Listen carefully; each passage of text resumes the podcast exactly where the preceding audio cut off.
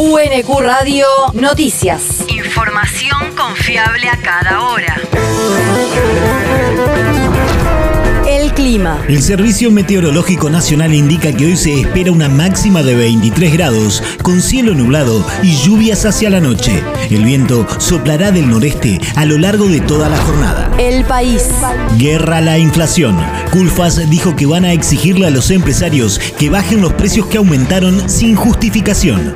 El ministro de Desarrollo Productivo remarcó que este es un gobierno de diálogo y de persuasión, pero que si del otro lado no encuentran una respuesta adecuada y lo que hay son prácticas especulativas, se va a actuar con todo el peso de la ley. Además, Culfas anticipó que entre martes y miércoles el secretario de Comercio Interior, Roberto Feletti, va a dar a conocer algunas medidas puntuales respecto a los comercios de cercanía. La región. Que Estapo de Vidal y Macri. Llega el turno de las indagatorias a Alan, Garro y los ex espías. El juez federal de La Plata, Ernesto Kreplak, terminará esta semana de tomar declaración indagatoria a dirigentes políticos imputados en la causa que investiga el presunto funcionamiento de una mesa judicial para encarcelar a dirigentes gremiales en la provincia de Buenos Aires durante el gobierno de María Eugenia Vidal y comenzará a escuchar a ex miembros de la Agencia Federal de Inteligencia.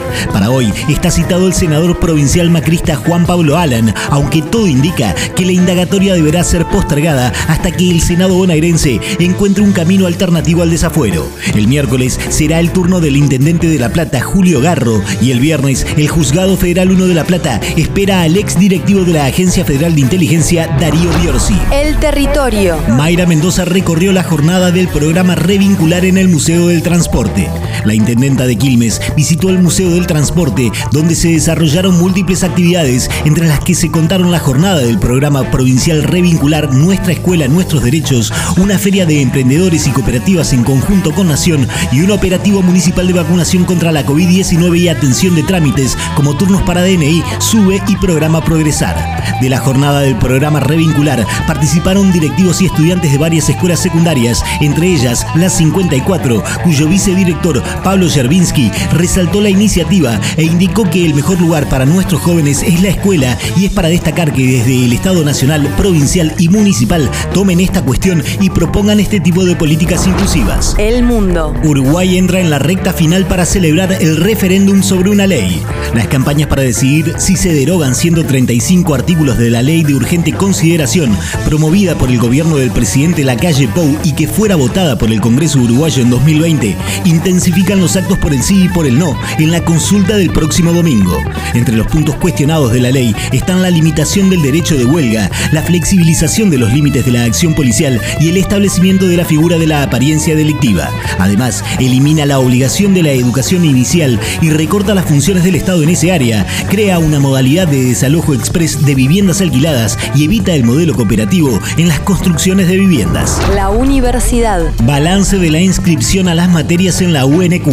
Luego de finalizada la inscripción web a materias de las carreras de grado de la modalidad presencial del primer cuatrimestre 2022 en la Universidad Nacional de Quilmes, la cantidad de alumnos inscriptos fue cercana a los 15.000 estudiantes y hubo 38.000 inscripciones a las distintas asignaturas impartidas en todas las carreras.